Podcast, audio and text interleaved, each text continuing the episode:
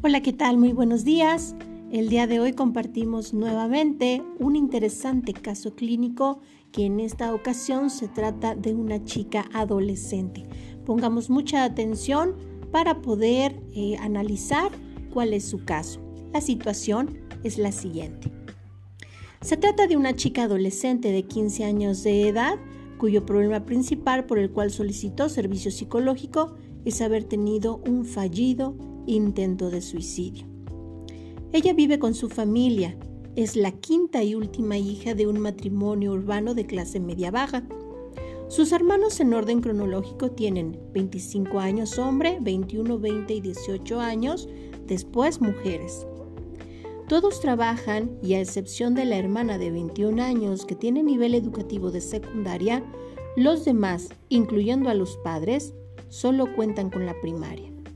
La chica adolescente actualmente estudia el primer año de la preparatoria y se considera a sí misma como buena estudiante.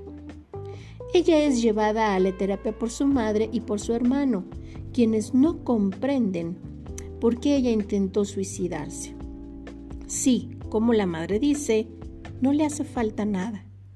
Ella es muy reservada para contar sus cosas y a últimas fechas la persona con la que más platica un poco es con su hermano.